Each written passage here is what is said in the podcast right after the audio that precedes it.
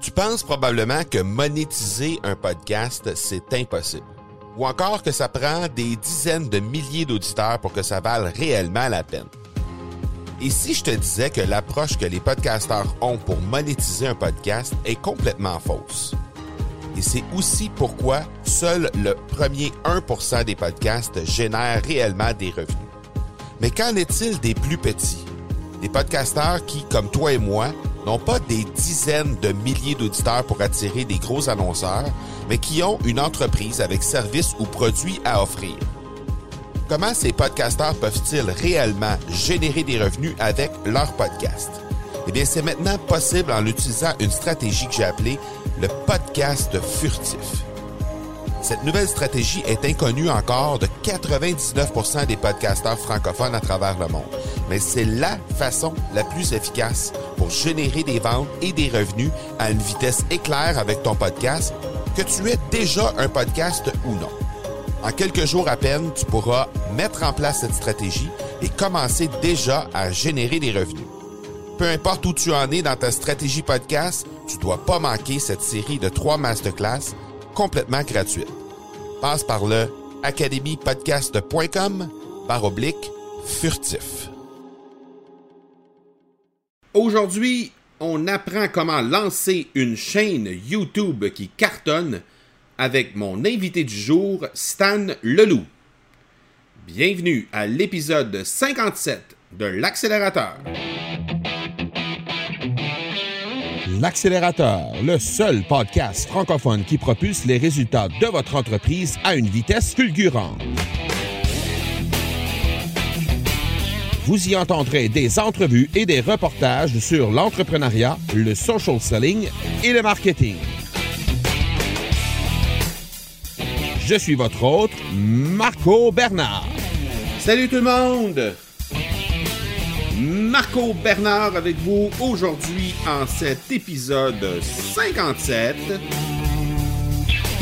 Et aujourd'hui, je reçois Stan Leloup de Marketing Mania.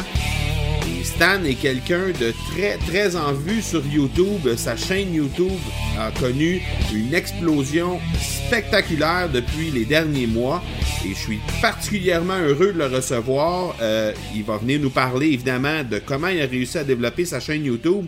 Euh, mais moi qui planifie en 2018 de lancer et de vraiment, euh, pas lancer parce que ma, chaîne YouTube est déjà en, ligne présentement, mais de, de, vraiment la développer de meilleure façon. Alors, c'est un cours 101 en accéléré que j'ai aujourd'hui pour vous avec Stan Leloup et ça fait un peu le lien avec ce qui était à l'épisode 56 où on parlait des, des façons de pouvoir utiliser le vlogging avec son entreprise. Donc, alors pour ceux et celles qui n'ont pas eu la chance d'écouter cet épisode 56, prenez le temps de faire le petit détour. Euh, J'y présentais 10 astuces pour vraiment se démarquer avec euh, son vlog d'entreprise. Donc euh, je pense que ça peut être particulièrement intéressant pour les gens qui sont intéressés et qui désirent développer leur chaîne YouTube et le vlogging avec leur entreprise dans les prochains mois, comme moi, je planifie de le faire en 2018. Alors, je vais déjà vous laisser pour que le présentateur de l'épisode puisse se présenter parce que euh, un épisode de podcast avec Stan Leloup comme invité, ça donne 56 minutes et 52 secondes de contenu. Alors, c'est de loin le plus long épisode qu'on a eu sur, l'accélérateur. Alors, j'en dis pas plus et je vous laisse immédiatement avec l'entrevue avec Stan Leloup et je vous reviens tout de suite après. L'accélérateur est une présentation de production extrême les experts en marketing par l'objet et en production de collections privées pour entreprises.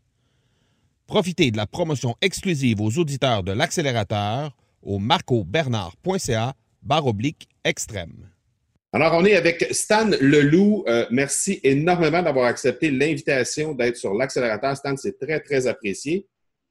Merci Marco de m'avoir invité. Je te laisse quelques minutes pour te présenter, nous, euh, nous donner ton parcours, qu'est-ce que tu fais dans la vie et euh, euh, où tu vis maintenant, parce que, bon, visiblement, tu es, un Français, mais tu es un Français qui habite à l'extérieur de la France, alors je te laisse, je te laisse te présenter.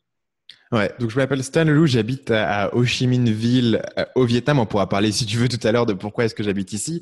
Euh, mon business aujourd'hui, la raison pour laquelle les gens euh, vont me connaître sur Internet, c'est parce que euh, je fais un site qui s'appelle marketingmania.fr. Marketingmania, c'est un site qui parle de comment convertir plus efficacement tes visiteurs en prospects donc, on parle essentiellement de copywriting, de comment écrire de manière persuasive, de techniques de vente, ce genre de choses. Et euh, le site est pas mal connu via une chaîne YouTube qui s'appelle également Marketing Mania, sur laquelle je vais parler de techniques de persuasion, de techniques de vente. On va prendre beaucoup d'exemples, que ce soit des vidéos de vente, que ce soit même des, des films, des scènes de films de vente intéressantes. Et on va expliquer quels sont les grands principes de la psychologie humaine? Quels sont les grands principes de la persuasion qu'on peut en tirer, qu'on peut en apprendre? Et comment est-ce que toi, tu peux prendre ça et l'appliquer euh, dans ton business pour avoir des résultats qui t'intéressent? Euh, justement, aujourd'hui, on va parler de euh, ta chaîne YouTube. On va parler de comment tu as réussi à développer cette chaîne YouTube-là qui a été lancée euh, déjà il y a un peu plus d'un an, si ma mémoire est fidèle. J'ai vérifié un petit peu les statistiques et tout ça. D'où est partie cette idée-là de lancer cette chaîne YouTube-là? Tu avais un message à passer? Est-ce qu'il y a une idée derrière au moment où tu as décidé de lancer cette chaîne YouTube-là? Euh, si tu veux, mon euh, médium d'origine pour moi, c'est le podcast. Euh, avant de faire du marketing, j'avais un site qui parlait de développement personnel et de séduction, et c'était un site qui marchait très bien sur le podcast. Et donc, naturellement, quand je me suis lancé dans le marketing, j'ai fait un podcast qui s'appelle aussi Marketing Mania pour rester cohérent sur la marque sur toutes les plateformes, et qui était mon, mon, mon, ma plateforme de départ en fait. Et en faisant ce podcast, je me suis aperçu qu'il y avait certaines choses que je ne pouvais pas faire. Et en particulier, ben, tu parles de conversion sur le web. Tu as envie de montrer des sites, tu as envie de montrer des pages de vente, tu as envie de montrer des vidéos. C'est des choses qui passaient pas aussi bien en podcast. Il y avait des éléments dont je ne pouvais pas parler. Donc, je me suis dit, tiens, si je faisais une chaîne YouTube où j'analysais des pages, c'était une chaîne YouTube au départ qui était une idée très simple, c'était de dire tiens, je vais prendre une page web et je vais expliquer euh, les différents éléments, pourquoi est-ce qu'ils ont mis un formulaire ici, pourquoi est-ce que leur formulaire a tel titre, pourquoi est-ce que le bouton est de telle couleur, etc. Tu vois, des, choses assez simples, commenter un petit peu une page web. Et euh, j'avais publié trois petites vidéos comme ça pour tester, et puis ensuite je m'en étais plus trop occupé. Mais les vidéos avaient plutôt bien marché, et puis surtout les gens me donnaient des bons retours parce que c'était une idée un petit peu différente. Y a beaucoup de gens qui font des chaînes YouTube sur le marketing qui te donnent des conseils, mais là, tu as vu d'un coup euh, des, études de cas, donc ça a intéressé un peu les gens. Et euh, je l'avais laissé de côté parce que, essentiellement, à cette époque-là, j'étais consultant. Je faisais du conseil en pub Facebook. Et euh, voilà, j'avais un, j'avais un bon petit business de consulting qui tournait et j'avais pas vraiment besoin d'avoir une grosse chaîne YouTube. Tu vois, ça m'intéressait pas de, d'avoir une grosse audience. Et de fil en aiguille, j'ai commencé à, bosser plus sur la partie copywriting, écriture de pages de vente, en particulier lancer une formation. Là, je me dis, tiens, pour promouvoir ma formation, ça serait intéressant que je reprenne cette idée de chaîne YouTube qui traînait dans les tiroirs. Et là, je me suis mis sérieusement à publier des vidéos sur YouTube aux alentours de août 2016. Donc, c'était il y a un peu plus d'un an, du coup, 16 mois au moment où on enregistre ce podcast. Et c'est de là qu'est venue la chaîne YouTube. Et en fait, cette euh, nouvelle version de la chaîne euh, a fait pas mal de modifications parce qu'au départ, je montrais même pas mon visage. On voyait juste un site qui défilait, puis moi qui parlais avec mon micro dessus. Euh, pour le nouveau lancement, je me suis dit, tiens, si je vais faire des vidéos sur YouTube, je vais faire des vraies vidéos YouTube. Donc, je vais m'inspirer des YouTubeurs qui marchent, pas dans le domaine du marketing, mais dans, mais dans tous les domaines, et reprendre un peu leur format avec la caméra, avec le micro, avec les images. Et du coup, j'ai lancé ce nouveau format où je vais de la même manière commenter des pages de vente, commenter des vidéos de vente, commenter des, extraits de films. Euh, voilà, c'est un peu de là que l'idée vient. Et en fait, les inspirations, euh, c'est euh, principalement des chaînes qui parlent de cinéma, étrangement. il y a plusieurs chaînes que je, que je suis qui parlent de cinéma. il y a une chaîne qui s'appelle Nerdwriter, il y a une chaîne qui s'appelle Lessons from the Screenplay, il y a une chaîne qui s'appelle Know You See It, qui sont des chaînes qui vont prendre des scènes de films et t'expliquer de manière très profonde et de manière très précise pourquoi est-ce que euh, le réalisateur a fait ses choix à un moment donné? Pourquoi ça fonctionne, pourquoi ça fonctionne pas, qu'est-ce qui fait un bon film, qu'est-ce qui fait un mauvais film, et te détailler les trucs et t'analyser les choses. Et je voulais avoir la même profondeur, mais à la place d'analyser des films, je voulais analyser des pages de vente et je voulais analyser des vidéos de vente. OK. Donc, euh, si je regarde, euh, ben, si, on, se rend sur ta, ta, chaîne YouTube qui est Marketing Mania, on remarque que les sept premières vidéos, justement, ce sont des vidéos où les, euh, juste les, les, les thumbnails, les, les, images qui servent pour présenter les vidéos, ce sont euh, des, euh, des, images qui sont un peu génériques avec simplement un texte par-dessus un, une espèce d'image qui, est, qui, qui est un peu qui est un peu flou, qui représente. Ouais, c'est une grosse erreur de ma part. Oui, c'est, partie de ces choses, fait partie de ces choses que, que j'ai apprises au fur et à mesure. Grosse erreur de la part, c'est qu'au départ, je pensais que les, je, je m'intéressais pas trop aux miniatures en fait. Je croyais pas trop à la stratégie native YouTube, donc je m'intéressais pas trop aux miniatures que je créais. Et du coup, je me dis, je vais créer la miniature qui prend le moins de temps possible. Donc, c'était quoi? C'était créer une image avec un, espèce de fond euh, sur Photoshop, un texte, et puis pour chaque vidéo, euh, changer le texte et faire une nouvelle miniature. Grosse, grosse erreur. Pourquoi? Parce que le truc numéro un qui va faire qu'une vidéo marche sur YouTube, c'est qu'elle a une bonne miniature et un bon titre. Alors, dès le départ, j'écrivais des titres qui étaient assez bons parce que j'avais, j'avais l'expérience de faire du blogging, de faire du copywriting et je savais écrire des titres. Mais j'avais pas cet instinct de qu'est-ce qui faisait une miniature cliquable et visuelle. Et euh, ça, je l'ai changé assez rapidement sur la chaîne. Effectivement, c'est, hum, ça a un impact énorme parce que la manière dont l'algorithme de YouTube fonctionne, c'est que si les gens ne cliquent pas sur tes vidéos, on va arrêter de les leur montrer. Donc, il faut que tu aies des vidéos qui, fassent du clic, sinon YouTube ne montre pas tes vidéos aux gens. Exact. Et à ce moment-là, après ces sept premières vidéos-là, on remarque un changement. Il y a euh, un, premier vidéo qui, euh, une première vidéo qui, sur laquelle on voit l'image de Chandler dans, l'émission American Friends. Et c'est à ce moment-là, je pense qu'il y a eu le shift de, on commence à analyser, par exemple, des extraits de films, des extraits de téléromans, des émissions de télé ou peu importe, pour euh, justement euh, prendre, prendre ces, ces, espèces d'analyses-là que tu fais et les appliquer directement dans ton marketing, c'est ça? Exactement. En fait, l'idée de base pour moi, c'est que je pense que la plupart des gens qui parlent de marketing web ont une vision trop étroite des choses. Donc, ils vont te parler de comment faire du Shopify, comment faire un pop-up, comment faire un machin. Ils font des, conseils extrêmement tactiques euh, sur ce que tu peux faire en marketing. En réalité, le marketing, c'est une discipline qui est beaucoup plus large que de faire des sites web. C'est une discipline qui s'applique voilà, à la télé, dans la pub, mais c'est aussi une discipline qui remonte euh, à plus de 100 ans. Et euh, le marketing direct, en particulier le domaine qui m'a énormément fasciné, c'était le, marketing euh, par courrier postal. C'est l'idée qu'un mec, chez lui, va écrire une lettre il va, il va l'envoyer à des centaines, des milliers, des millions parfois de personnes. Et ces personnes-là vont recevoir la lettre chez eux, vont la lire et vont lui renvoyer un chèque. Euh, sachant qu'il doit recevoir suffisamment de chèques pour couvrir ses frais euh, d'impression et les frais postaux, les frais de location. Donc il y a des vrais coûts euh, pour chaque campagne qu'il fait. Il faut que les choses soient rentables, ce qui veut dire qu'il faut que sa lettre qu'il leur envoie, et on parle d'une lettre qui est toute simple, et qui est tapée, voilà, qui est imprimée, qui est même pas forcément personnalisée, sans image, sans rien. Il faut que cette lettre soit suffisamment persuasive pour que quelqu'un que tu ne connais ni d'Eve ni d'Adam, qui a reçu ta lettre dans sa boîte aux lettres, t'envoie un chèque en retour. Et là, il y a vraiment un truc fascinant, et, je, je, pense vraiment que le marketing, c'est quelque chose qui est plus large, et tu peux apprendre en marketing de beaucoup plus que de regarder les autres gens qui font du marketing en 2017. Et moi, ça m'intéressait de regarder ce que les gens faisaient avant, à l'époque, dans les années 80, 70, 60, 50. Ça remonte essentiellement jusqu'à 1920.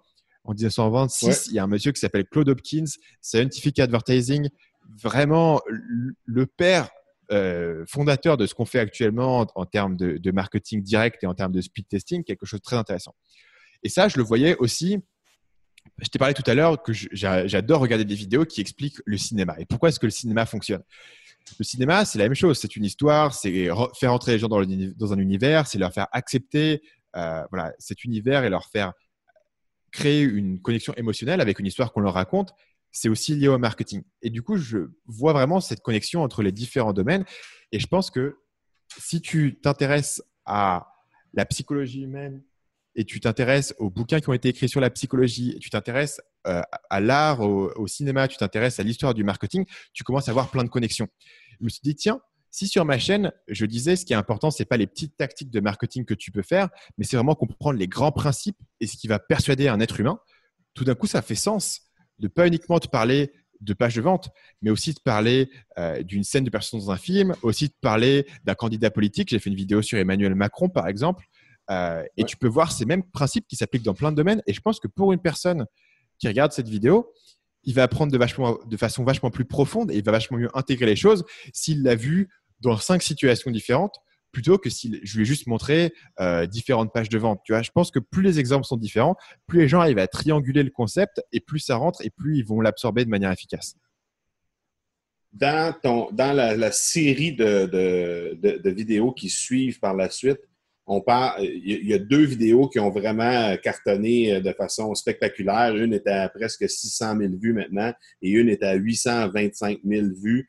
Euh, et euh, essentiellement, dans les deux cas, ce sont des, vidéos où on voit Leonardo DiCaprio. Là. Je ne sais pas si c'est un, une coïncidence ou quoi, mais dans les deux cas, sur l'image qui présente la vidéo, euh, c'est Leonardo DiCaprio qui est là. Et une de ceux-là, une de, de, ces deux vidéos-là, parle justement du loup de Wall Street, donc de Jordan Belfort, qui de qui tu as suivi une formation, tu as suivi la formation de Jordan Belfort.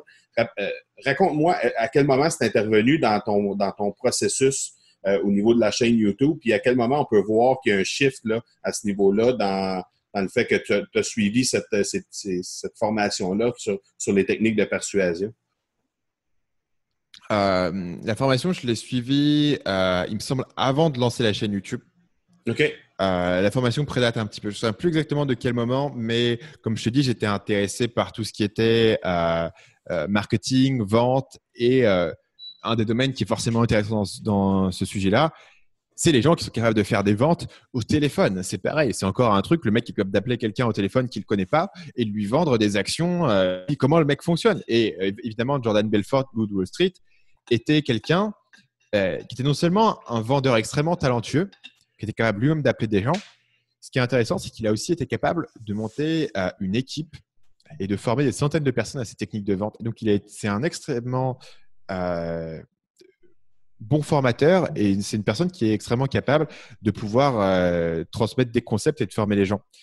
Euh, donc je me suis pas mal intéressé à, lui et puis à ce qu'il racontait là-dessus. Même si évidemment, bon, c'est un criminel, etc. Il a été en prison, ça n'empêche pas que il a compris quelque chose, en tout cas sur la psychologie humaine et sur ce qui fonctionnait. Et je me suis dit, tiens, moi je fais vachement de ventes par audio. Moi je faisais, je faisais beaucoup de podcasts. Euh, évidemment, la vidéo, ta voix est aussi importante. Et par exemple, dans Jordan Belfort, il y a un travail très, très intéressant sur la tonalité de voix que tu peux utiliser pour faire la vente et sur les différentes tonalités qui sont applicables à différents moments et sur les blocages qui vont empêcher les gens de faire une action. il y a plein de concepts.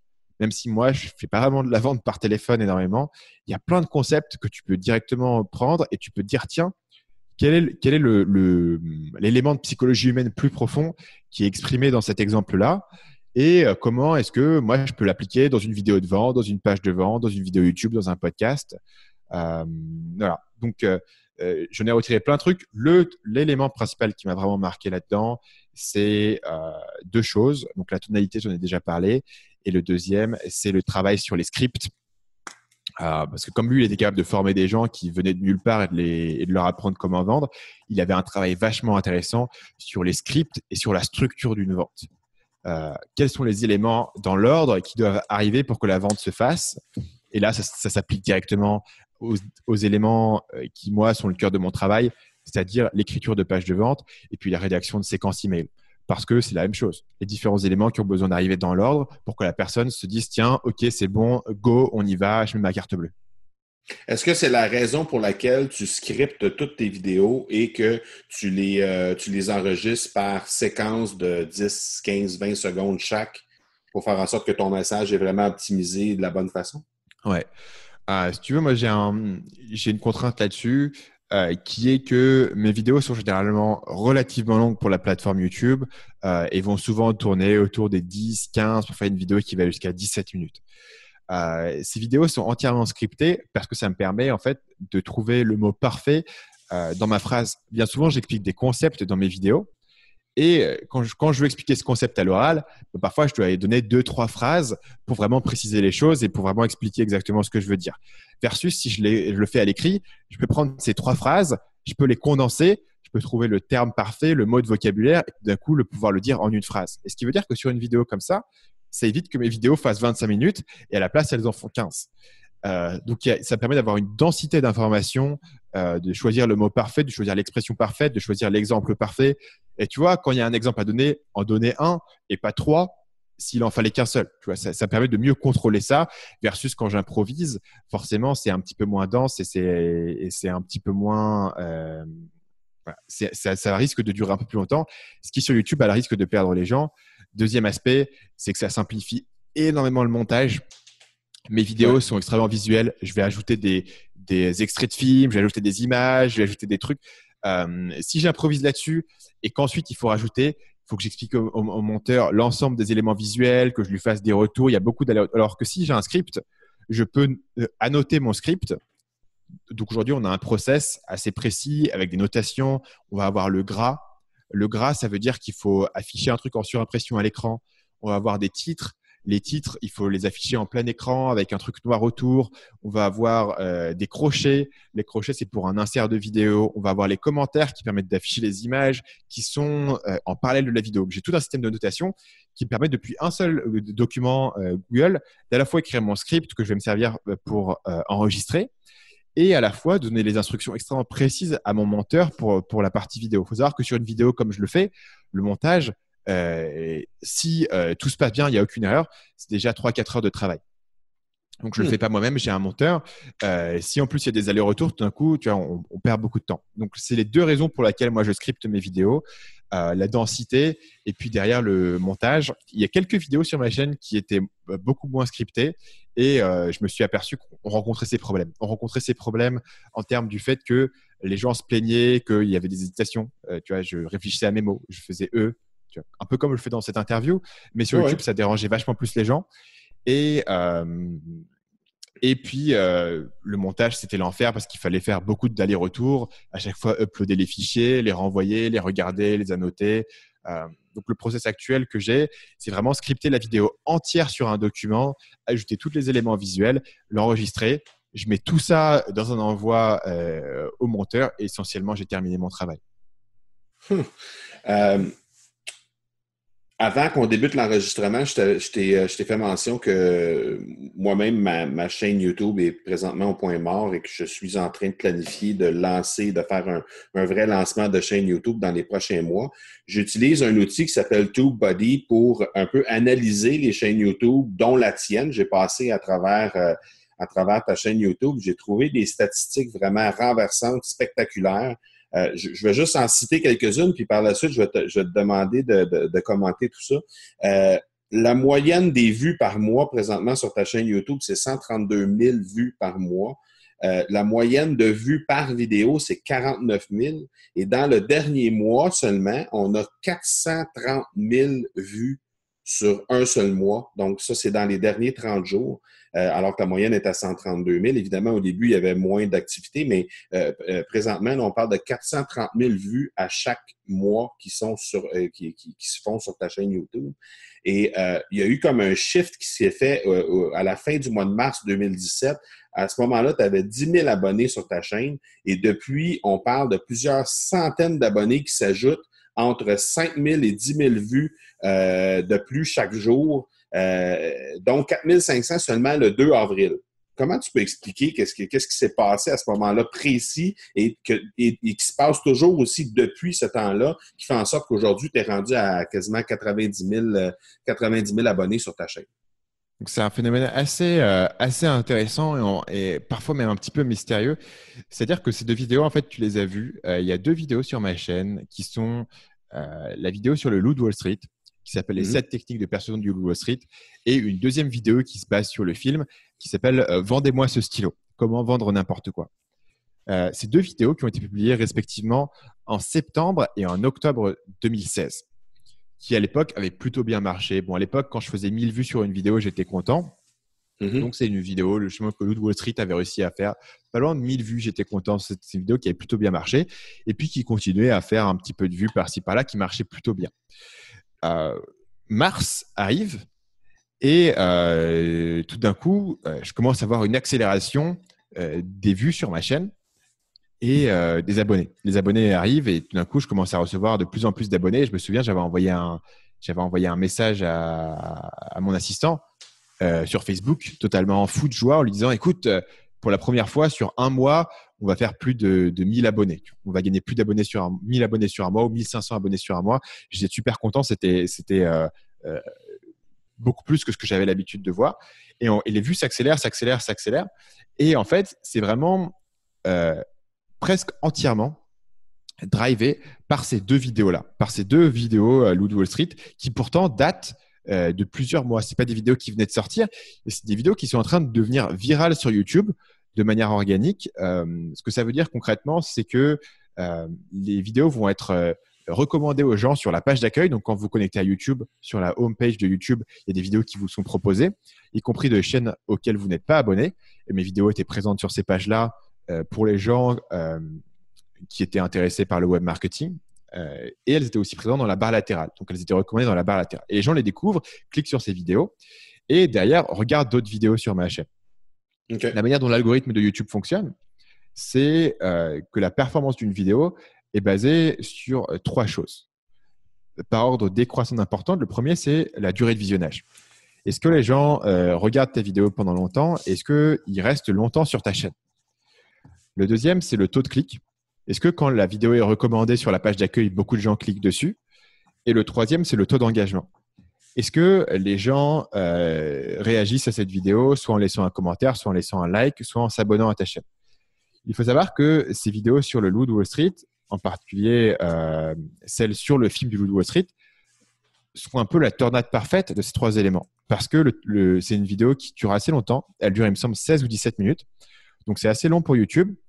Et euh, elle, euh, les gens la, la, regardent, elle accroche bien, elle a une bonne rétention. Les gens la regardent assez bien. Deuxièmement, euh, il y a une miniature qui est assez intéressante. Les, les, gens connaissent le film, les gens sont intrigués. Tiens, c'est vrai que ce film était cool, il y avait de la drogue, il y avait des, des, de la fête, et en plus on me parle de marketing, c'est un sujet qui m'intéresse. Je demande ce qu'il raconte. Donc les gens cliquent dessus quand, quand on la propose. Et troisièmement, c'est quand même un sujet qui est un petit peu controversé. Bon, d'abord, la vidéo est, plaît aux gens, donc les gens la like, euh, vont regarder d'autres vidéos derrière, vont s'abonner à la chaîne, donc ça aide. Euh, mais ensuite, il y a aussi plein de gens qui sont mécontents, qui vont poster des commentaires euh, négatifs, qui vont se plaindre. Et en fait, les gens qui postent un commentaire négatif sur une vidéo comme ça, et qui, il y a d'autres gens qui vont venir et qui vont dire non, mais attends, c'est pas ça qu'il a dit. Il a pas dit qu'il fallait faire de l'arnaque. Il a dit que tiens, le mec était intéressant parce que si tu vois, il y a tout un débat qui se fait. Et du coup, ça crée un il y a l'interaction sur la vidéo. Et, euh, et ça, pour, pour, te dire, j'ai fait une vidéo récemment sur ce sujet-là. Euh, les vidéos qui parlent d'un sujet controversé ont tendance à bien fonctionner pour cette raison. Parce qu'il y a des gens qui sont mécontents, il y a des gens qui vont défendre, ça va créer un petit peu un débat dans les commentaires et ça, et ça aide certaines de mes vidéos. Et du coup, tout d'un coup, tu te retrouves avec une interaction de ces trois éléments et, euh, et ça décolle et tu te retrouves avec une vidéo qui va faire, euh, voilà, qui va faire sur le mois, je me souviens plus, mais c'était 100 000 vues sur le mois, une vidéo qui avant avait fait, euh, avait fait moins de, de 20 000 vues, je pense. Tu vois, vraiment qui commence à décoller. Euh, le, le, le, là, ça, je peux te l'expliquer parce que ça, je l'ai testé depuis. J'ai réappliqué la formule et depuis, voilà, la chaîne a grossi jusqu'à 85 000 abonnés parce que j'ai commencé à comprendre ce qui fonctionnait ou pas. Et ça, je, je, je, commence à bien avoir mis le doigt dessus. En revanche, il y a un truc que je suis pas du tout capable de t'expliquer, c'est le timing. Pourquoi à ce moment-là, alors que les vidéos étaient déjà assez anciennes, elles se sont mises à décoller? Et la seule explication que je peux m'en faire, c'est qu'à l'époque où elles sont sorties, ma chaîne était trop nouvelle. Il n'y avait pas encore grand chose d'autre pour que les gens puissent regarder. Ce qui veut dire que si une personne découvrait la vidéo, il regardait la vidéo 15 minutes, il regardait peut-être une autre vidéo, mais bon, il n'y avait pas grand chose d'autre à regarder. Et donc, du coup, les gens qui découvraient ma vidéo sur la page d'accueil allaient regarder, mettons, en moyenne, 8 minutes sur ma chaîne. Tout d'un coup, tu commences à avoir une chaîne qui est mature, qui a un catalogue de vidéos, qui a plein d'autres vidéos, qui sont des vidéos à forte rétention, qui sont des vidéos avec une bonne miniature, qui sont des vidéos qui font du clic. Et tout d'un coup, la personne rentre dans ma chaîne à un point d'entrée sur la, vidéo Vendez-moi ce stylo, sur la vidéo Lou Wall Street. Et euh, tout d'un coup, il va euh, avoir tout un panel de vidéos qu'il peut regarder et, les gens vont tomber dans des, dans des boucles de visionnage, ils vont regarder plein de choses et le lendemain, ils vont regarder plus. D'un coup, la chaîne est devenue, pour YouTube, une chaîne qui va euh, driver beaucoup de minutes de visionnage. Il faut savoir que YouTube, aujourd'hui, YouTube veut devenir la télé. YouTube veut que les gens euh, arrivent sur YouTube et regardent plein de choses et se perdent un petit peu dans YouTube et reviennent tous les jours pour voir les nouveautés. Tout d'un coup, la chaîne maintenant qui a un catalogue de vidéos où les gens peuvent regarder d'autres choses euh, va avoir un avantage. Et en fait, la vidéo euh, bénéficie du fait que derrière, il y a d'autres vidéos que les gens peuvent regarder. Ça, c'est un truc aussi que j'ai assez bien validé d'un point de vue de mes chiffres, ce qui veut dire qu'à chaque fois que j'ai une vidéo qui devient virale, euh, donc, quand je dis viral, c'est une vidéo qui commence à être bien recommandée par YouTube au-delà de mes abonnés existants. Donc, j'en ai eu récemment, j'en ai eu deux. J'en ai eu une qui, prenait l'exemple du YouTuber Jack Paul qui a fait plus de 100 000 vues. Et en fait, je peux voir au fil des jours comment la montée de cette vidéo affecte les autres vidéos de ma chaîne. En fait, et je peux voir grosso modo le circuit que les gens vont prendre. Et le fait qu'à partir du moment où les gens rentrent dans ma chaîne et regardent plein de vidéos et s'abonnent et, et, regardent plusieurs vidéos, évidemment, le lendemain, YouTube va leur dire, bah tiens, hier, il a regardé quatre vidéos de Stan Leloup, on va lui en remettre une. Euh, et YouTube va piocher parmi mon catalogue de 60 vidéos et va proposer la vidéo que l'algorithme, évidemment de YouTube ou de Google, donc un algorithme extrêmement performant, la vidéo qui, selon YouTube, va être la plus intéressante pour cette personne. Et du coup, l'algorithme de YouTube euh, pousse énormément ma chaîne parce que toute cette croissance que tu vois sur ma chaîne est entièrement, quasiment entièrement organique sur YouTube. C'est YouTube qui, qui, recommande mes vidéos aux gens et une fois que les gens ont regardé une vidéo, qui leur en recommande plus. OK. Tu parlais tantôt d'un taux d'engagement rapidement. Est-ce que tu as un, un chiffre à mentionner là-dessus? Euh, ça serait quoi le taux d'engagement que quelqu'un doit, euh, doit viser pour, euh, pour avoir une, une, vidéo qui fonctionne bien, par exemple? le taux d'engagement que moi je vois sur mes vidéos va tourner aux alentours de 5 à 7% OK. Euh, c'est un, un, bon taux d'engagement. Ça, ça, ça, te montre que, que l'audience est engagée. Certaines chaînes peuvent monter plus, hein, certaines chaînes peuvent avoir 10% et plus de taux d'engagement. Euh, et là-dessus, on, rassemble tout. On rassemble like, dislike et commentaires. Euh, Il faut savoir que les commentaires ont plus de poids que les likes. Euh, le ratio est pas, est pas super clair, mais évidemment, un commentaire, ça a plus de poids qu'un like. Il faut savoir que les dislikes ont extrêmement peu de, peu de poids, en fait. Euh, les dislikes vont pas vont pas affecter négativement la performance d'une vidéo. Euh, il y a plein de vidéos qui ont énormément de dislikes mais qui sont pas affectées. En revanche, probablement, ce que ça va faire, c'est que la personne qui a laissé un dislike sur la vidéo, eh ben, YouTube va pas lui montrer d'autres vidéos de ta chaîne parce que voilà, cette personne n'est pas intéressée. Mais grosso modo, voilà, les dislikes, c'est un engagement comme un autre. Après, du coup, tu, ça a un intérêt d'avoir les gens qui commentent sur tes vidéos et qui laissent des likes.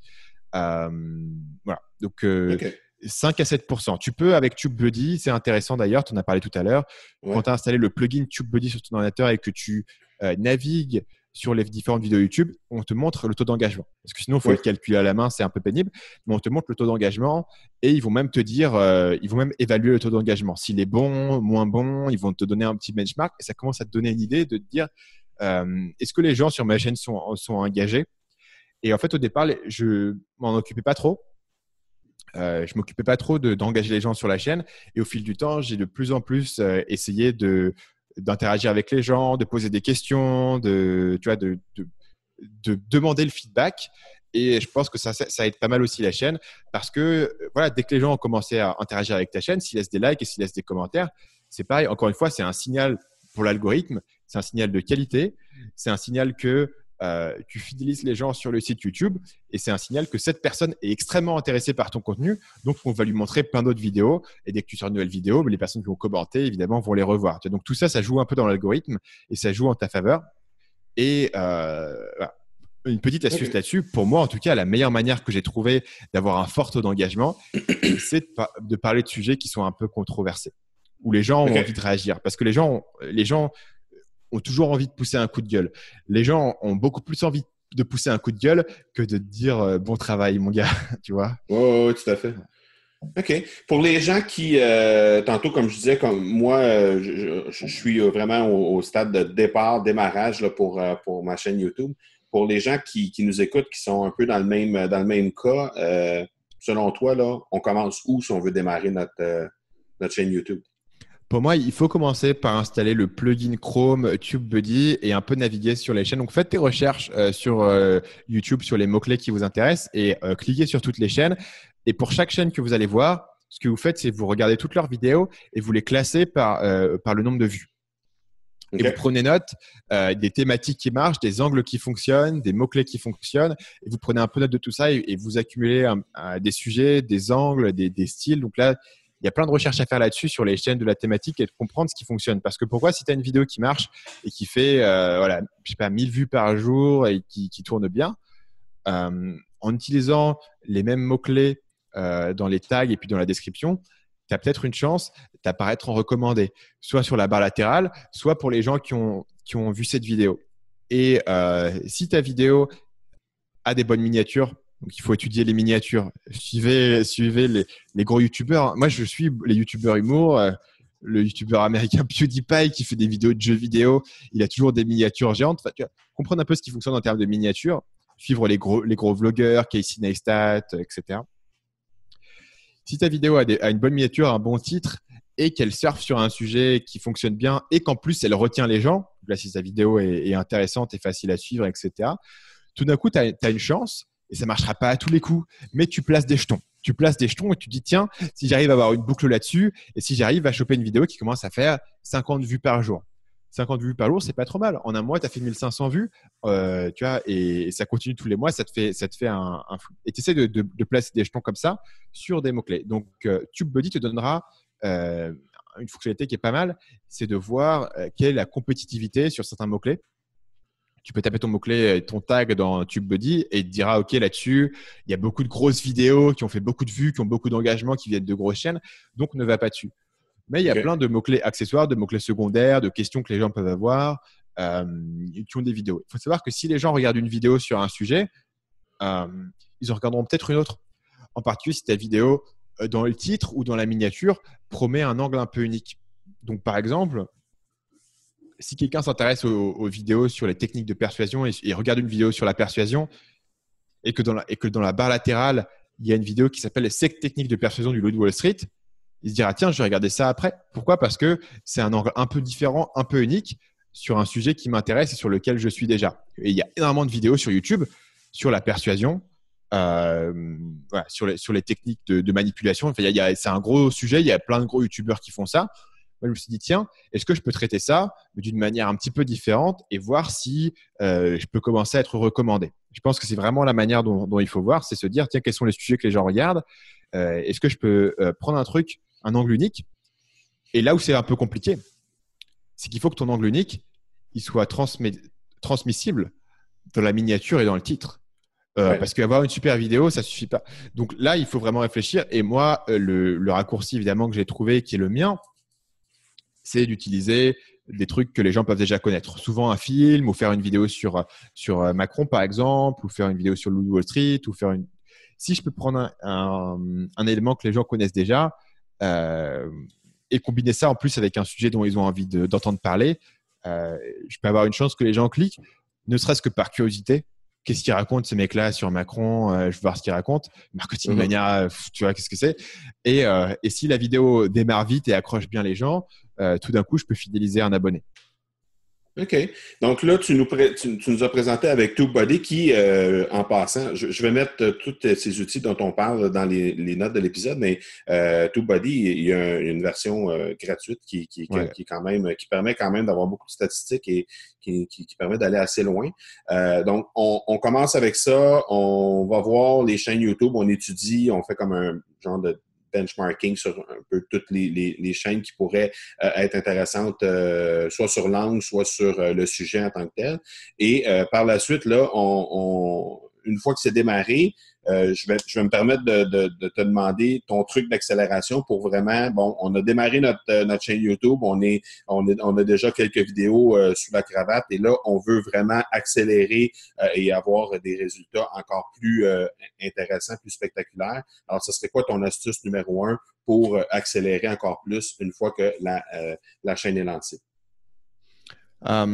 Je reviendrai vachement sur cette idée de YouTube Buddy, en particulier euh, un concept qui moi m'a vachement été utile, c'est le concept de, point d'entrée. En fait, tu découvres que pour la plupart des chaînes YouTube, ils ont une vidéo ou deux vidéos ou trois vidéos qui vont rapporter beaucoup d'abonnés et ensuite derrière les abonnés vont regarder leurs autres vidéos. Mais il y a une vidéo que les gens découvrent en premier.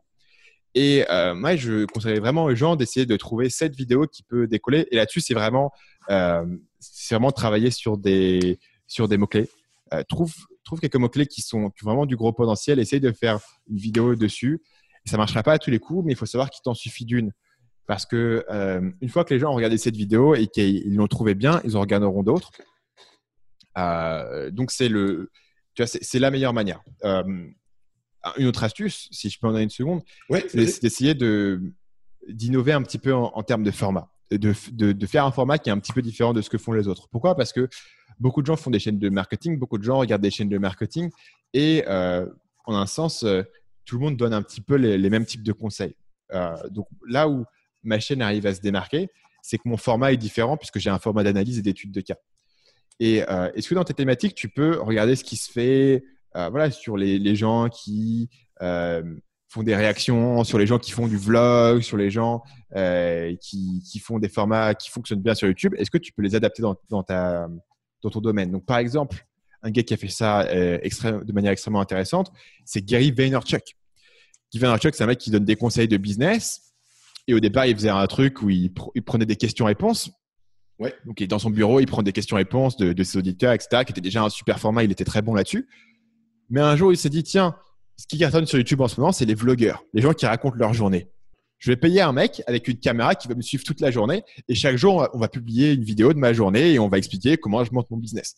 Tout d'un coup, il donne des conseils de, marketing, c'est les, des conseils d'entrepreneuriat, de business, mais avec un format que euh, à l'époque personne ne faisait. Il était le premier à faire ce format-là et tout d'un coup, ça a vachement bien marché pour lui parce que tu voyais un truc que tu voyais pas autrement.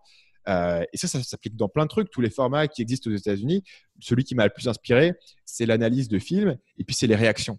C'est les vidéos de gens qui vont, qui vont réagir. Donc, c'est des vidéos d'humour, mais ils prennent un truc à l'écran, ils réagissent, ils expliquent, ils parlent, etc. Je me dis, tiens, si je peux faire la même chose, mais pour le marketing. Et ça, ça peut se faire dans, dans plein de domaines, à mon avis.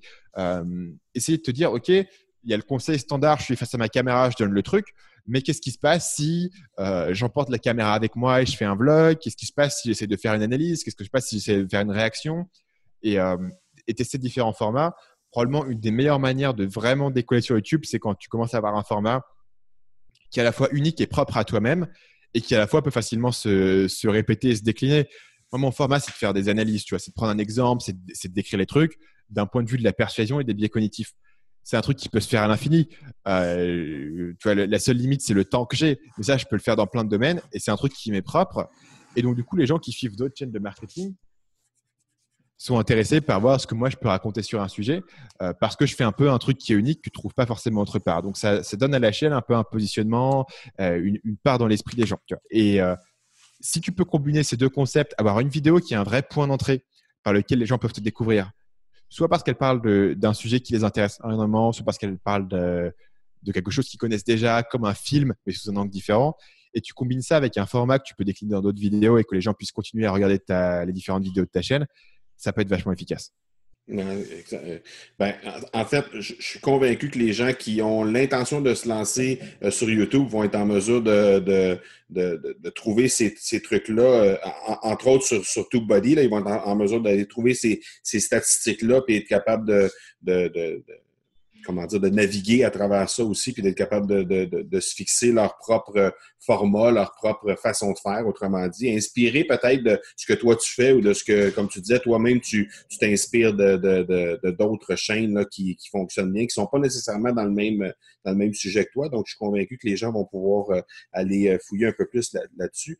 euh, on est rendu, euh, Stan, dans la, la, la section des, des questions éclairs, pédales au fond. Donc, c'est des petites questions qui proviennent soit des discussions qu'on a eues ensemble ou encore de, trucs que j'ai trouvés sur ta chaîne YouTube ou sur ton site Internet ou encore euh, qui sont issus de, l'entrevue qu'on vient de faire.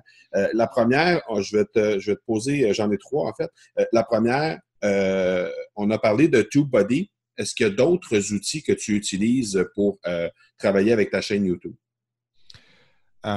Ma chaîne YouTube fonctionne sur les outils suivants. J'utilise un outil qui s'appelle Snagit pour les captures d'écran que j'aime beaucoup. Ça, c'est spécifique à moi parce que j'ai besoin de faire énormément de captures d'écran et Snagit, c'est le meilleur outil de capture d'écran que j'ai trouvé.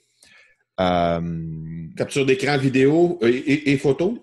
Ouais, vidéo et photo. Il fait les deux. Okay. Il filme l'écran de manière extrêmement efficace également. Euh, mais pour prendre des captures d'écran rapides avec un raccourci et les stocker dans un endroit pour pouvoir les annoter de manière très rapide, c'est extrêmement efficace. J'en suis très très content.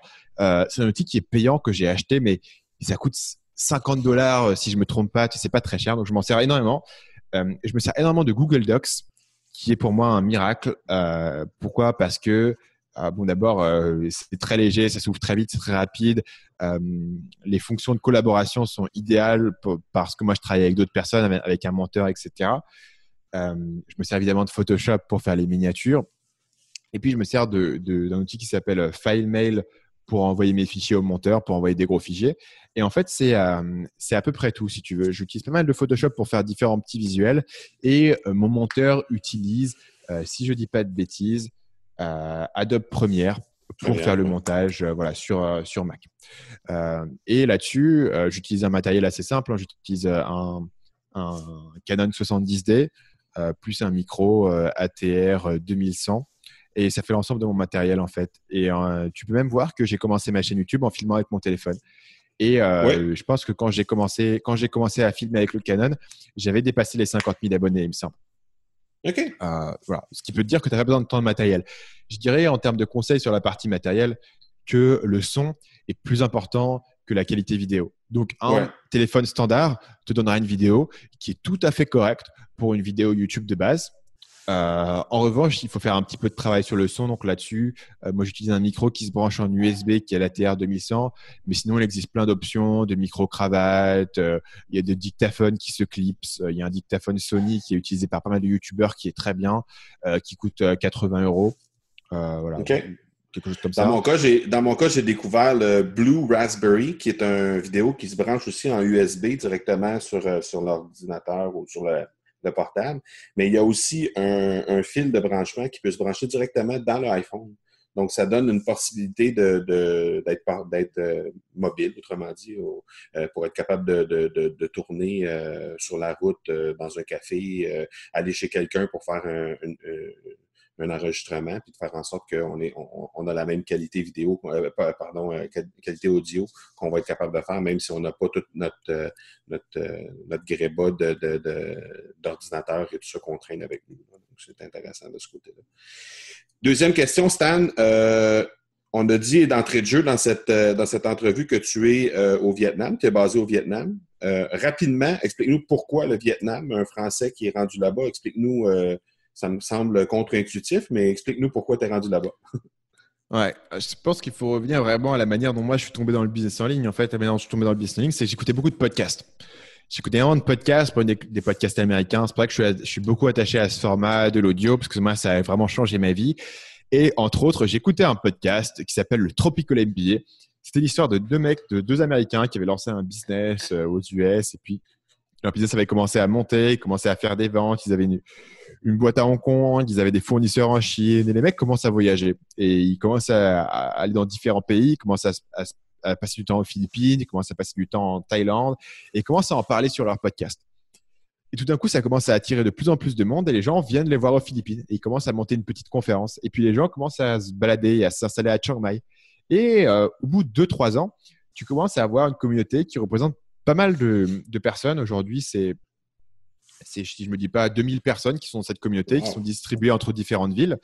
Et euh, les gros centres euh, en Asie, euh, ça va être, à l'origine c'était les Philippines, mais un peu moins maintenant, mais ça va être Chiang Mai en Thaïlande, ça va être Bangkok, ça va être Ho Chi Minh Ville au Vietnam. Et donc moi, je me suis, j'ai entendu parler de ça et j'entendais parler sur le podcast de ces mecs incroyables qui faisaient du business dans des pays au bord de la mer, quelque chose de, de délirant quoi.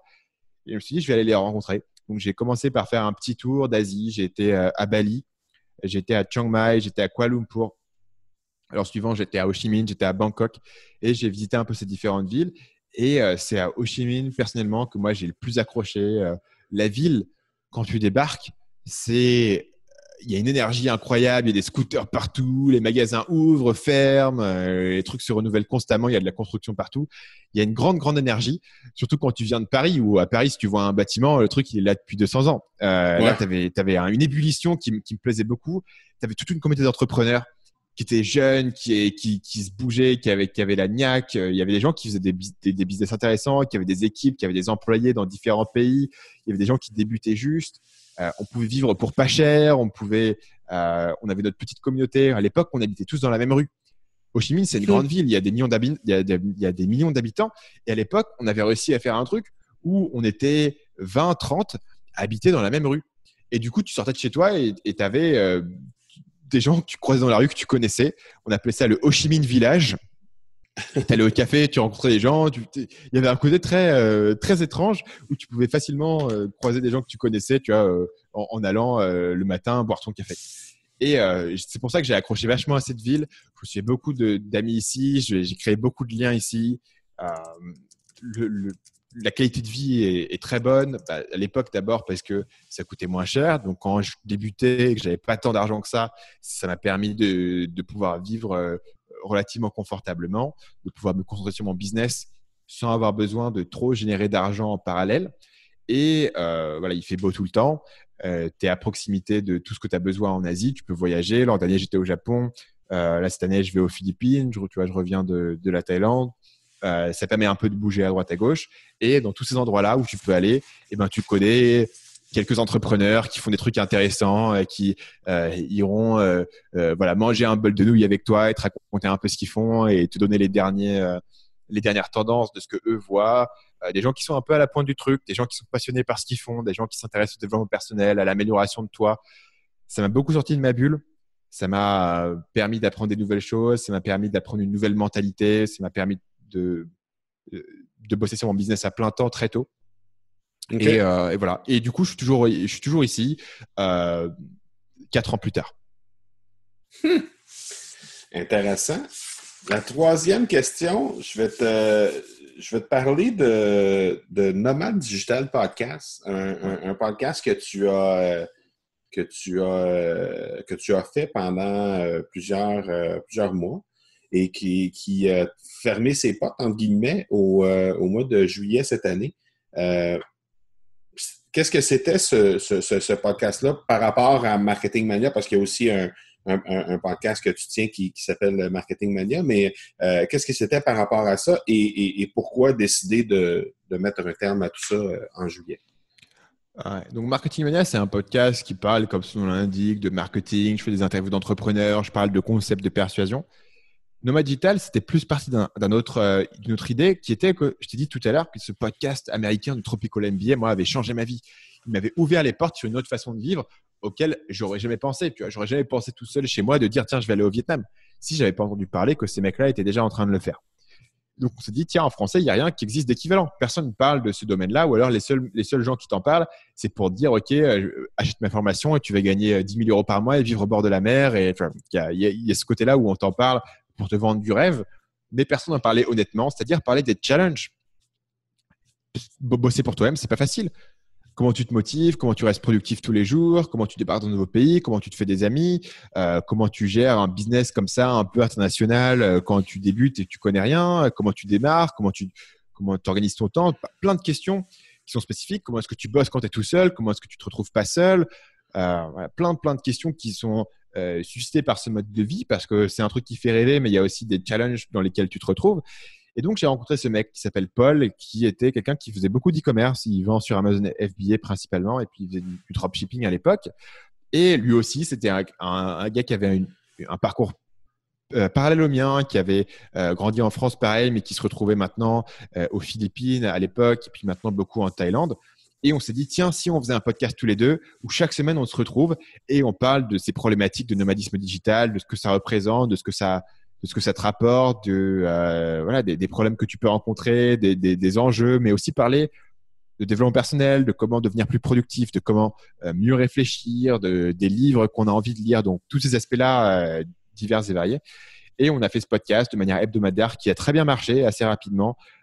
au départ, on avait prévu d'en faire uniquement 12 épisodes et d'arrêter et de se dire, tu vois, j'ai pas envie de m'engager dans un long projet, en particulier parce que c'était un podcast qui n'avait pas de perspective claire de monétisation.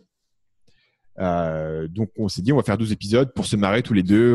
On, a un bon contact, on, discute bien ensemble, on va discuter, et puis on va enregistrer. Si ça a plu aux gens, on en fera peut-être plus. Et ça a vraiment plu aux gens assez rapidement. L'audience a accroché. Les gens, je pense, apprécié la, la dynamique qu'on avait tous les deux. Apprécié parce que Paul a, euh, D'abord, c'est un excellent entrepreneur. C'est quelqu'un qui a un succès énorme euh, sur son business et euh, qui euh, extrêmement drôle. Il avait des super anecdotes. Il, a, raconte toujours ces anecdotes de voyage totalement loufoques. Donc, tu avais ce, mix entre un podcast de business et un podcast qui parle de, vie et de philosophie personnelle qui fonctionnait bien. Donc, le podcast marche bien. Aujourd'hui, sur iTunes France, ça reste le podcast numéro un dans la catégorie marketing et management. Alors qu'il a été fermé depuis juillet. Tu vois. Donc, euh, il, a, vraiment une base d'audience et en fait, il a vraiment un bon bouche à oreille. Donc, les gens le recommandent à leurs amis. Ah, tiens, j'ai écouté un vachement bon podcast et du coup, ça, le, euh, les gens, en fait, encore aujourd'hui, vont réécouter Nomad Digital depuis l'épisode 1 et se faire la série entière. Et la raison pour laquelle on a, on, a, on, a, on a plus la chance d'avoir un 51e et 52e épisode maintenant, c'est quoi? Euh, donc, ce qui s'est passé, c'est qu'à un moment donné, on a commencé tous les deux à être de plus en plus occupés. Moi, j'avais la chaîne YouTube qui commençait à prendre beaucoup de temps, et puis Paul avait son business, et puis il avait une équipe dessus. Donc, on, on était de plus en plus occupés, et on a eu euh, un peu plus de mal à, programmer les enregistrements. Donc, on est passé à un épisode toutes les deux semaines, et, euh, et au fil du temps, on s'est aperçu que on avait fait le tour des sujets que nous on voulait traiter. et en fait, euh, on aurait pu faire continuer le podcast et un peu revisiter les sujets et un peu discuter et tu vois, continuer à créer du contenu, quoi. Mais comme nous, ça ne nous rapportait pas d'argent directement, on le faisait pour le plaisir. Tu vois, on n'avait pas envie de le faire juste pour le faire. Et on s'est dit, tiens, mhm. on arrive à l'épisode 50. Si on faisait une conclusion, si on, faisait une boucle et on faisait un truc un peu comme tu peux regarder une série télé, euh, elle a un début et une fin et tu apprécies les épisodes et tu n'as pas besoin que la série se continue pour toujours. Tu vois, on connaît tous la série télé qui a duré trop longtemps où à la fin, tu t'y croyais plus trop. Tu vois, c'est Friends euh, euh, quand Joey euh, a, une relation avec Jennifer Aniston et là, ça commence à devenir compliqué. Tu dis voilà pourquoi ils ont fait ça? Ils auraient dû s'arrêter. Euh, on voulait pas tomber là-dedans, surtout voilà, on n'avait pas de raison de le faire. Tu vois, on avait chacun nos business à côté qui marchaient, donc on s'est dit tiens, on va en faire une conclusion. Et je suis assez content de la, manière dont, dont, on l'a conclu parce qu'aujourd'hui, beaucoup de gens régulièrement, tu vois, toutes les semaines, toutes les deux semaines, j'ai un petit message ah, je viens d'écouter le dernier épisode de Nomad Digital, c'est la nostalgie, c'est triste, tu vois. On a vraiment quelque chose qui, s'est bouclé et ça, représente en fait notre parcours pendant, pendant ces mois où en fait on était des jeunes nomades digitaux et la manière dont on a appris, la manière dont on a conceptualisé les choses. Et au final, le podcast est arrivé à, son terme logique par rapport à sa mission et euh, par rapport au temps que nous, on avait à lui consacrer. En particulier, il faut le dire, du, côté de Paul, parce que euh, d'un côté, moi, Marketing Mania et Nomad Digital, ils peuvent se renforcer l'un et l'autre. Pour Paul, qui à côté fait un business d'e-commerce, euh, il avait, il avait, euh, ça devenait de plus en plus compliqué pour lui de justifier à passer du temps sur un projet qui était annexe quand son business était très, déjà très demandant. Euh, donc, on s'est dit plutôt que le laisser traîner, plutôt que pas le terminer, plutôt qu'avoir un truc qui, à moitié, continue de publier des épisodes, si on faisait une vraie conclusion, si on essayait de récapituler un peu le, ce qu'on a appris pendant ce voyage et si on essayait de, de créer quelque chose que les gens peuvent éventuellement continuer à écouter. Je ne sais pas combien de temps les gens continueront à écouter Nomad Digital, euh, mais actuellement, ils continuent, à, ils continuent à y trouver du plaisir, à, s'intéresser au, parcours qu'on peut avoir, aux conversions qu'on a eues. Euh, donc voilà, c'est l'histoire de Nomad Digital qui hmm. aujourd'hui s'est conclue à l'épisode 50. Très intéressant, Stan. On vient de, compléter euh, le plus long épisode de l'histoire de, l'accélérateur. On est, on en est à 53 minutes présentement, et c'est je pense que les gens en prendraient encore une autre heure. c'est pas, c'est pas un problème. Euh, le, mot de la fin te revient. Qu'est-ce qui s'en vient dans les prochaines, euh, prochains jours, prochains mois pour toi, euh, Stan? écoute, moi, je suis pour la première fois dans ma carrière d'entrepreneur, j'ai l'impression d'avoir trouvé un, un truc qui, d'avoir trouvé un bon filon as retrouvé un bon filon. J'ai toujours été quelqu'un qui avait un truc qui marchait, mais je voulais toujours faire plus. Je voulais avoir le, prochain, la prochaine idée. Je voulais grossir plus. C'était pas assez. Quand je faisais 1000 euros, il fallait que j'en fasse 2000. Quand j'en faisais 2000, il fallait que j'en fasse 5000. Quand j'en ai fait 5000, il fallait que j'en fasse 10 000, etc. Et euh, je me dis, il faut que je fasse le prochain truc. Et là, du coup, j'ai trouvé euh, ce modèle avec la chaîne YouTube où je peux vraiment me dire, tiens, si chaque semaine, je fais une vidéo et cette vidéo est de super qualité, si derrière, j'écris des bons emails, j'écris des bonnes pages de vente et je vends mes formations, euh, j'ai un truc, comme on a dit, moi j'ai une chance énorme sur YouTube où j'ai une audience qui me suit, euh, j'ai beaucoup de, gens qui me découvrent chaque jour, je gagne 100 à 150 abonnés. J'ai vraiment un filon qui fonctionne et je me dis, tiens, pour la première fois, je suis plus en train d'essayer de trouver le prochain truc qui va me faire passer au niveau supérieur. Tout d'un coup, je me dis, là, je suis, sur, je suis dans un train, tu vois, je suis dans un train et le train, il accélère et je vais continuer à, à conduire mon train et voir jusqu'où il mène. Donc, la suite pour moi, c'est continuer à faire mes vidéos YouTube, continuer à faire mon podcast Marketing Mania, continuer à, accompagner mes clients sur les formations et euh, voir où ça me mène. Euh, voilà, pour le moment, je suis dans une position extrêmement chanceuse par, euh, par le, voilà, la qualité de, des conversions que j'ai et puis derrière le, le boost que j'ai sur YouTube, quoi, la, traction que j'ai sur YouTube. donc pour le moment, je suis heureux d'avoir trouvé un petit train à conduire et puis de, de, continuer à conduire mon train et de voir où ça me mène. Mais Stan, je vais mettre dans les notes de l'épisode toutes, les, coordonnées pour être en mesure de te rejoindre, les différents profils, les sites Internet, la chaîne YouTube, etc., ainsi que les outils que tu nous as partagés. Donc, tout va être dans, euh, toutes ces informations-là vont être dans les notes de l'épisode. Et euh, j'invite les gens à aller consulter ta chaîne YouTube parce que c'est particulièrement intéressant et euh, continue de nous, euh, de nous donner, de nous livrer ces informations-là de la façon dont tu le fais. C'est très, très divertissant et je pense que c'est une façon qui est inspirante pour les gens de comment on peut parvenir à prendre, euh, à faire une business avec un format qui est différent. Donc après ça, c'est juste de l'adapter à notre propre truc à nous, mais euh, je pense que euh, c'est un bon filon, puis tu es, un très, très bon exemple à, suivre pour, pour les gens qui veulent avoir du succès avec leur chaîne YouTube. Alors, un gros, gros merci. Et encore une fois, un gros merci de ton temps pour l'entrevue d'aujourd'hui. Et j'espère qu'on aura la chance de, de collaborer sur d'autres projets dans un futur rapproché. Merci de m'avoir invité, Marco, et puis merci à tous de nous avoir écoutés euh, jusqu'ici. Ça fait toujours plaisir de savoir que, ce que ce que tu racontes peut être intéressant pour les gens. Tout à fait. Merci beaucoup, Stan. Merci à toi. Bonne journée. À bientôt. Ciao. Quand on parle de générosité, est-ce qu'on peut dire que Stan Leloup a son nom d'inscrit tout juste à côté de ce mot-là dans le dictionnaire? Je pense que oui. Il nous a livré 55 minutes, presque 56 minutes de contenu béton qui va nous permettre vraiment de mieux faire les choses avec notre chaîne YouTube. Et je suis convaincu que pour les gens qui ont euh, l'intention, comme moi, de lancer ou de développer leur chaîne YouTube dans les prochaines semaines ou dans les prochains mois, euh, le contenu que Stan Leloup nous a donné est particulièrement pertinent pour réussir à atteindre nos objectifs de vraiment bien performer avec notre chaîne YouTube. Je vous rappelle en terminant les façons de me rejoindre. Donc, vous pouvez le faire sur Facebook au facebook.com baroblique M Marco Bernard ou encore au instagram.com baroblique M Marco Bernard. Et vous pouvez toujours communiquer avec moi par courriel pour me suggérer des sujets ou encore des invités sans aucun problème. Je vous donne mon courriel personnel au parler, P-A-R-L-E-R, a commercial marcobernard.ca. Voilà donc qui termine cet épisode 57, le plus long de l'histoire de l'accélérateur. Vous donne rendez-vous dans quelques jours pour l'épisode 58. D'ici là, soyez bons, soyez sages, et je vous dis ciao